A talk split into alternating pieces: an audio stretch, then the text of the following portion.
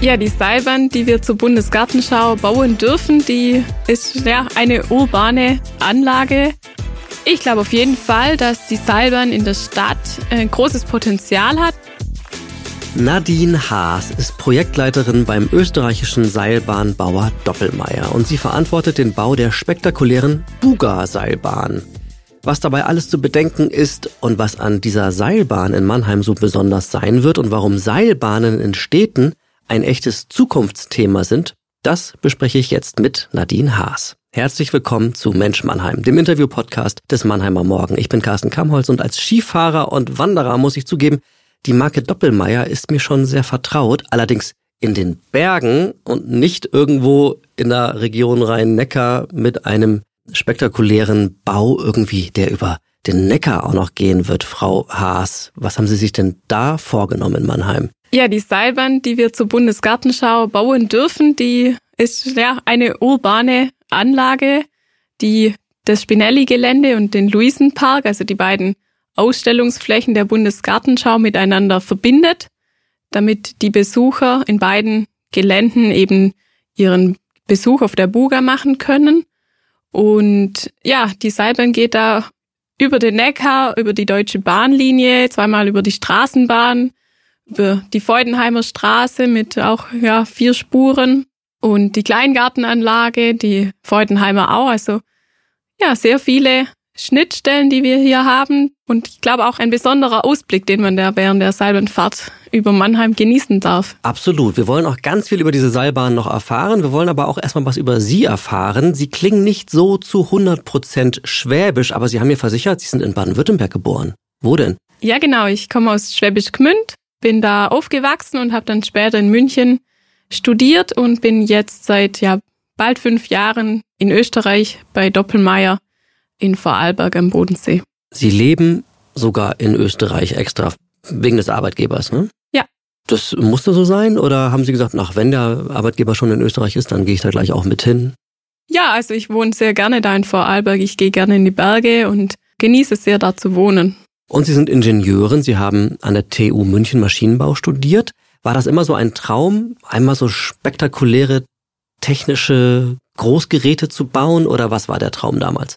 Also in meinem Bachelorstudium hatte ich das noch nicht so, aber es entstand dann eigentlich, als ich ein Auslandssemester in Südamerika, in Chile gemacht habe und da anschließend auch reisen war und dann nach La Paz in Bolivien gekommen bin, 2015 war das. Und im Jahr davor hat Doppelmayr da drei Anlagen gebaut, die da als urbane Seilbahn Menschen wie in einem Verkehrsmittel transportieren. Und als ich auf meiner Reise da in der Stadt war, hat mich das einfach begeistert und fasziniert, wie eine Seilbahn als Verkehrsmittel eingesetzt werden kann. Und das hat sich dann in meinem Hinterkopf so durch mein Masterstudium gezogen. Und daraufhin habe ich mich dann nach meinem Master initiativ bei Doppelmayr beworben und darf jetzt genau das tun, was ich da in Südamerika so bewundert habe. La Paz ist natürlich auch spektakulär wahrscheinlich, ne? Das sind ja, es ist ja eine Riesenstadt. La Paz hat eben daneben die Stadt El Alto, die einen deutlichen Höhenunterschied hat und sehr steile, enge Straßen, wo sich große Busse nicht eignen, wo auch keine Straßenbahn oder so gebaut werden kann, geschweige denn U-Bahnen. Und da hat sich dann eben die Seilbahn sehr bewährt für ja das Verkehrsmittel. Würden Sie sagen, bei Doppelmeier arbeiten Sie in einer Männerdomäne? Ja. Es ist natürlich eine technische Branche und auch die Seilbahnbranche an sich ist auch aus der Tradition raus in den Skigebieten sehr männerdominiert und ich stelle jetzt auch in vielen Terminen, die ich in der Stadt habe mit Verkehrsplanern oder eben in der Mobilitätsbranche, auch da sind deutlich mehr Männer als Frauen. Wo haben Sie denn selber schon Bahnen projektiert vor Mannheim? Also Grobplanungen habe ich schon für diverse Anfragen gemacht, aber das Mannheim-Projekt ist jetzt mein erstes Projekt, wo ich umsetzen darf. Zum Start am 14. April 2023 soll diese Bahn ja auch dann fürs Publikum laufen. Wann wird sie denn wirklich laufen? Also wir sind jetzt mit unserer Montage schon recht weit. Wir werden dann jetzt die Inbetriebnahme machen und planen eigentlich Mitte Februar die Abnahme der Salben durch die Behörde. So dass wir dann im März noch unser Betriebspersonal einschulen können und ab 1. April ist so ein Vorbetrieb für die Buga geplant und eben ab 14. April dann auch für die Gartenschau-Besucher. Okay, da habe ich jetzt ein paar Fragen. Abnahme durch die Behörde, ist das dann der TÜV, der kommt oder wer muss am Ende sagen, okay, kann laufen? Also es gibt die Seilbahnbehörde, die gehört zum Regierungspräsidium Freiburg. Und es gibt auch noch zusätzlich eine Sachverständigenprüfstelle für Seilbahnen, die dann die Abnahme der Seilbahn für die Behörde macht. Und wenn sie dann läuft, sind dann Mitarbeiter Ihres Unternehmens andauernd da, die den Ablauf auch garantieren oder wie wird das dann sichergestellt, dass da sechs, acht Monate diese Seilbahn reibungslos läuft? Genau, also der Betrieb der Seilbahn wird auch von uns gemacht. Wir haben da ein Team, das sich um den Betrieb kümmert. Da ist ein Betriebsleiter und ein Stellvertreter und auch ein Maschinist, der einfach technisch sich an der Anlage auskennt. Und am Bahnsteig haben wir eben Personal, das beim Ein- und Aussteigen behilflich sein kann. Jetzt würde ich gerne mal wissen, wie so eine Projektplanung überhaupt funktioniert. Man kommt in die Stadt, man sieht eine Fläche und es wird einem gesagt, bitte bau hier die Seilbahn hin. Was passiert danach? Ja, also am Anfang versuchen wir erstmal die Anforderungen zu klären oder abzutasten, quasi wie viele Personen mit der Seilbahn pro Stunde befördert werden sollen, wo die Stationen stehen sollen, auch zum Beispiel, ob mit der Seilbahn Fahrräder oder Kinderwagen transportiert werden sollen, weil es ja verschiedene Seilbahnsysteme gibt, Umlaufseilbahnen, Pendelbahnen, größere Bahnen, kleinere Bahnen und eben durch diese Anforderungen am Anfang wählen wir dann das richtige Seilbahnsystem. Dann, wenn es in die Projektierung an sich geht, positionieren wir die Stationen und nehmen aus Vermessungsdaten das Höhenprofil, so dass wir wissen eben, wo an welcher Stelle das Gelände wie hoch ist. Darauf können wir dann in unserem Seilberechnungsprogramm auch die Stützen positionieren. Und dann muss man eben den gewissen Bodenabstand einhalten, Lichträume und so weiter, zum Beispiel über einer Straße oder über der Deutschen Bahn oder über Bäumen. Muss man immer gewisse Abstände einhalten und dementsprechend positionieren wir dann die Stützen mit der Höhe und der Position. Und dann geht's weiter in die Tiefe, dass man dann den Antrieb auslegt und die Bremsen und wie viele oder welche Rollenbatterien auf den Stützen sein sollen und so weiter. Sie haben am Anfang so ein paar Fragen aufgeworfen, was überhaupt da in so eine Bahn alles rein darf. Also Kinderwagen, Fahrräder und so weiter. Wie ist es in der Mannheimer Buga-Bahn? Sollen da Fahrräder auch rein dürfen und Kinderwägen? Kinderwägen auf jeden Fall. Fahrräder dürfen aus unserer Sicht auch mitgenommen werden, aber ich glaube, dass das innerhalb vom Buga-Gelände nicht so vorgesehen ist. Und wie viele Personen pro Stunde sollen am Ende mitfahren dürfen? Die Seilbahn ist ausgelegt auf 2800 Personen pro Stunde pro Richtung. Und pro Kabine wie viele? Zehn Personen. Auch stehend oder nur sitzend? Nee, sitzend. Also, also stehen ist verboten. Ja, es sind eben fünf Sitzplätze auf der einen und fünf auf der anderen Seite. Wenn Sie diese Planung jetzt mal so durchgedacht haben, stellen Sie dann fest, ups, das ist jetzt hier aber echt ein spezieller Fakt, an dem ich nochmal arbeiten muss hier in Mannheim oder an diesem Mannheimer Boden muss ich doch nochmal was neu berechnen. Gibt es da irgendwelche Begebenheiten in dieser Stadt oder in dieser Strecke, bei denen Sie nochmal überlegen mussten, dass man da vielleicht nochmal umplanen muss oder gab es das gar nicht? Doch, natürlich. Also in der Planungsphase haben wir verschiedene Themen abgearbeitet, würde ich jetzt sagen. Zum Beispiel haben wir bei den Stützenfundamenten von den Stützen drei und vier, die sind jeweils auf den beiden Seiten vom Neckar, haben wir Pfahlgründungen. Das ist eben, weil da der Boden, hat das geologische Gutachten gezeigt, dass der Boden eben durch die Nähe zum Neckar, dass wir da keine Schwergewichtsfundamente bauen können, sondern dass es Pfähle in den Boden braucht, um die Fundamente fest genug auslegen zu können. Oder bei anderen Stützen mussten wir prüfen, wo Leitungen im Boden verlegt sind, damit wir sicher gehen können, dass wir da mit unseren Fundamenten keine Leitung treffen. Ja, es gibt verschiedene Punkte, die während so einem Planungsprozess aufkommen. Aber gibt es auch Situationen, wo man verzweifeln will oder ist das alles noch im Rahmen des Planbaren, was man da an Unwägbarkeiten auf einmal auch mitbekommt? Ich habe jetzt über das Projekt gelernt, dass man immer irgendwie eine Lösung findet. Zum Beispiel von der Flugsicherung wurden Hindernisfeuer vorgeschrieben. Das sind die roten Lichter und die wurden nicht nur auf den Stützen vorgeschrieben, sondern auch am Seil zwischen der Stütze 3 und 4, eben über dem Neckar. Und da hatten wir am Anfang noch keine Lösung, wie das technisch funktionieren soll. Ja, es ist einfach ein Entwicklungsprozess, auch zusammen mit dem Hersteller von diesen Hindernisfeuern, sich eine Konstruktion zu überlegen, wie man diese Hindernisfeuer am Seil befestigen kann. Und so für andere Probleme, dann findet man doch irgendwie eine Lösung. Jetzt sind Sie gerade in Mannheim wieder. Sie haben also eine, eine Projektwoche hier vor Ort. Was passiert jetzt gerade in dieser Phase im Dezember? Im Moment sind wir bei der mechanischen Montage noch dran, letzte Einstellarbeiten zu machen, nochmal den Feinschliff quasi. Außerdem sind wir auch dran, die elektrische Inbetriebnahme durchzuführen. Das heißt, wir haben jetzt seit letzter Woche Strom bei beiden Stationen. Das heißt, wir können die Steuerung anschalten und einfach diverse elektrische Komponenten einstellen und prüfen. Bald werden wir dann auch mit den Kabinen fahren, mit dem Hauptantrieb. Wann kommen die denn? Die Kabinen sind schon da. Die sind in beiden Stationen geparkt und im Parksystem in Spinelli. Die sind schon da. Und nächste Woche voraussichtlich werden sie dann auch mal ihre Runden über Mannheim drehen. Und dann fahren Sie auch schon mit? Ja, nächste Woche bin ich selber nicht in Mannheim.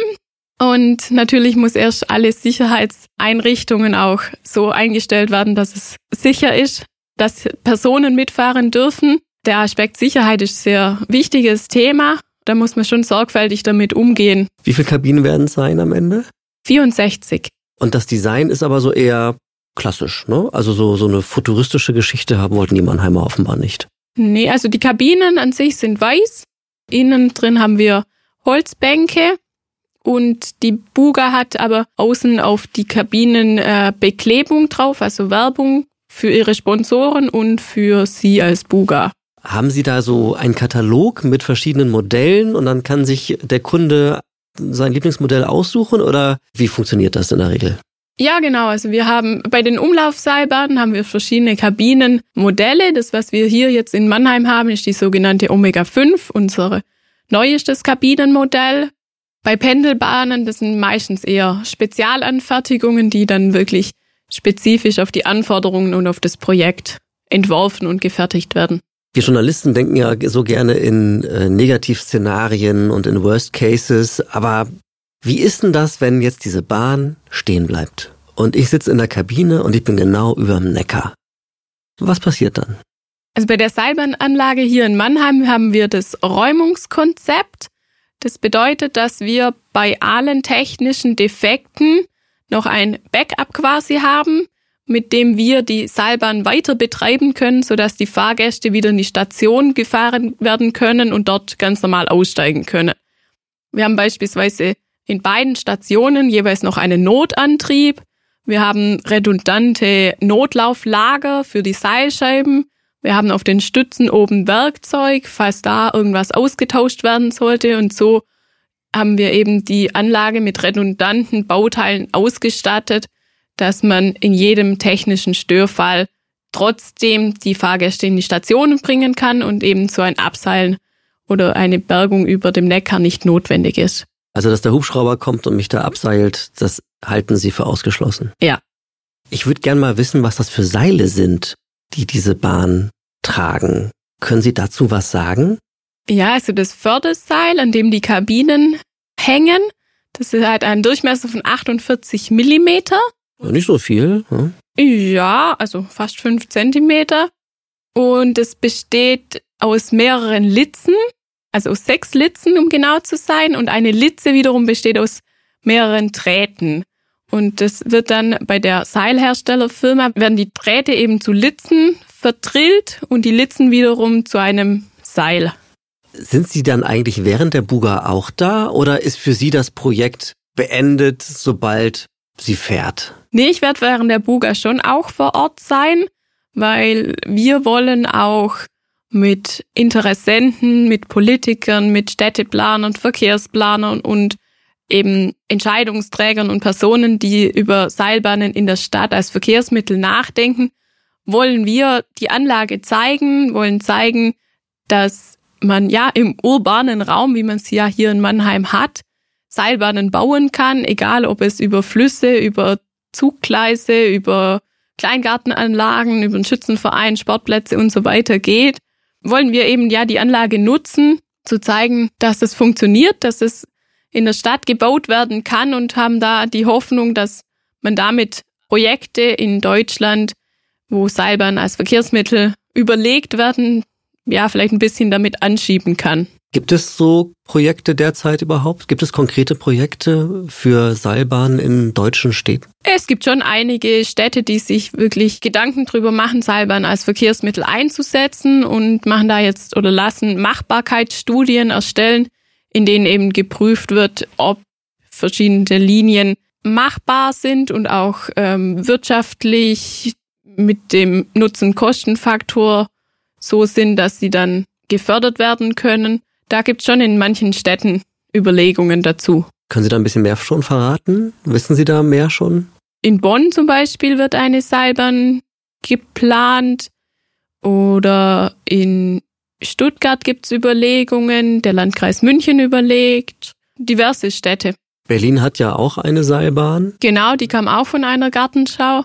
Koblenz hat eine Seilbahn, die auch von der Bundesgartenschau 2011 kam und jetzt noch steht. Warum sind solche Seilbahnen für urbane Räume attraktiv? Wen ersetzen sie? Welches Verkehrsmittel ersetzen sie? Hm, ich würde gar nicht sagen ersetzen, sondern eher das Seilbahnen, das Portfolio an Möglichkeiten im ÖPNV noch erweitern und ergänzen können, weil Seilbahnen Eigenschaften haben, die ja, eine U-Bahn oder Straßenbahn oder ein Bus nicht haben. Sie können Hindernisse einfach überwinden, egal ob es jetzt Höhenunterschiede sind oder Flüsse oder breite Gleisanlagen. Da hat die Seilbahn einfach ihren Vorteil darin, dass man keine großen Tunnel oder Brücken braucht, sondern dass man mit relativ wenig Infrastruktur eben die Stützen, die auch einen kleinen Fußabdruck am Boden haben, dass man mit denen und natürlich mit dem Seil, aber in der Luft in einer weiteren noch nicht genutzten Ebene, dass man da die Hindernisse überwinden kann. Und ja, wie gesagt, in einer Ebene unterwegs ist, die sonst noch von keinen anderen Verkehrsteilnehmern genutzt wird und man da freie Fahrt dann quasi hat. Glauben Sie, dass Seilbahnen in Städten eine größere Zukunft haben als etwa in den Bergen? Ich glaube auf jeden Fall, dass die Seilbahn in der Stadt ein äh, großes Potenzial hat und viele Chancen bietet, eben dadurch, dass die Fläche am Boden und unter dem Boden schon sehr viel genutzt ist oder verbraucht ist und dass man deshalb in die Plus-1-Ebene gehen kann, um weitere Räume zu erschließen. Was heißt Plus-1-Ebene? Also für uns ist eben die Plus-1-Ebene die Ebene über dem Boden. Sind da Städte nicht mutig genug mitunter, auf solche Projekte zuzugehen oder solche Projekte zu ermöglichen? Wie erleben Sie da Verhandlungen mit, mit Städten? Ja, also in Deutschland habe ich manchmal schon das Gefühl, dass da in der Politik oder bei den Entscheidungsträgern der Mut fehlt für Neues, weil die Seilbahn an sich ist ja bewährt. Wir haben die schon seit vielen, vielen Jahren im Einsatz am Berg oder auch in anderen Städten, Südamerika oder Asien. Die Technik an sich ist ja nicht neu, aber die Anwendung in der Stadt ist schon was Neues, wo man sich, glaube ich, drauf einlassen muss, wo natürlich auch in der Planung und auch in der Genehmigung es noch manche Punkte braucht, die man anpassen muss, weil es eben bisher das noch nicht gab. Viele Sachen sind einfach auf Schiene und auf Bus zurechtgeschnitten jetzt über die letzten Jahre und Jahrzehnte und die Salbe dadurch, dass sie einfach noch nicht umgesetzt wurde im städtischen Raum, passt da einfach noch nicht in alle äh, ja, Gesetze rein. Und da muss man dann eben dran arbeiten noch. In den Bergen sind ja Seilbahnen auch ein echtes Diskussionsthema inzwischen. Ne? Also sie machen im, im Grunde die Begehung von, von Bergen ähm, ja, leicht. Ja, sie, sie sorgen dafür, dass das Skigebiete funktionieren. Und gleichzeitig gibt es äh, riesen Umweltdebatten rund um den Bau von Seilbahnen. Sind neu gebaute Seilbahnen überhaupt noch denkbar in den Bergen? Also neue Gebiete werden eigentlich jetzt in den Alpen nicht mehr von Seilbahnen erschlossen. Neue Seilbahnen sind dann halt, wenn man alte oder nicht genug leistungsfähige Anlagen durch ähm, modernere Anlagen ersetzt. Dann bauen wir neue Anlagen, aber dass man komplett neue Gebiete erschließt, das ist in den Alpen nicht mehr der Fall. Und im Oktober 23 werden Sie hier in Mannheim auch den Abbau der Buga-Seilbahn verantworten? Ja. Das ist ja bitter, oder? Ja, das ist schon traurig. Das ist traurig. Ich versuche mich mit dem Gedanken zu trösten, dass wir eben über die Zeit, die während der Gartenschau andere Projekte anschieben können und zum Laufen bringen können und dann kann man ja vielleicht die Seilbahn aus Mannheim an einem anderen Ort wieder aufstellen. Wissen Sie schon wo? Nee, wissen wir noch nicht, aber ich hoffe, dass sich da was ergibt, was Gutes. Also vielleicht gibt es ja doch die theoretische Möglichkeit, dass diese Bahn doch in der Region bleibt, zum Beispiel als Verbindung zwischen Mannheim und Ludwigshafen über den Rhein. Das kann gut sein. Da, wie gesagt, kann sie auch ihre Stärken ausspielen, Hindernisse zu überwinden und auch mit deutlich geringerer Bauzeit und Baukosten als eine neue Brücke oder so äh, Verbindung herstellen zwischen den beiden Teilen. Ein spannendes Thema. Liebe Frau Haas, vielen Dank schon mal bis hierhin und jetzt kommen wir zum Finale und ich bitte Sie, die folgenden drei Sätze zu beenden. Nummer eins. Meine absolute Lieblingsseilbahn steht in Das sind vermutlich die Seilbahnen in La Paz, eben weil sie mich so für das Thema Seilbahn begeistert haben und für mich schon als urbane Seilbahn echt bewundernswert sind. Ja, und sogar ein Türöffner ins Berufsleben waren. Also ich kann's verstehen. Nummer zwei. Wenn ich das erste Mal in der von mir selbst projektierten Mannheimer Buga-Gondel sitze, werde ich... Werde ich über alles, was ich drüber fahre, wahrscheinlich tausend Gedanken haben, was da in der Vorplanung alles anstand und sehr glücklich sein, dass die Seilbahn jetzt hier steht und fährt. Nummer drei. Ich bin zwar keine Mannheimerin, momentan bin ich Teilzeit-Mannheimerin, aber ich kann sagen, an Mannheim gefällt mir. Gefallen mir die Menschen, die ich jetzt in dem Buga-Projekt kennenlernen durfte. Wunderbar. Herzlichen Dank für das Gespräch, liebe Nadine Haas. Dankeschön. Das war Mensch Mannheim. Ich freue mich, wenn ihr den Podcast liked, teilt und wenn ihr mir Feedback gebt für Ideen, für neue Folgen. Schreibt am besten an podcast.marmor.de. Wir hören uns in zwei Wochen wieder. Euer Carsten Kamholz.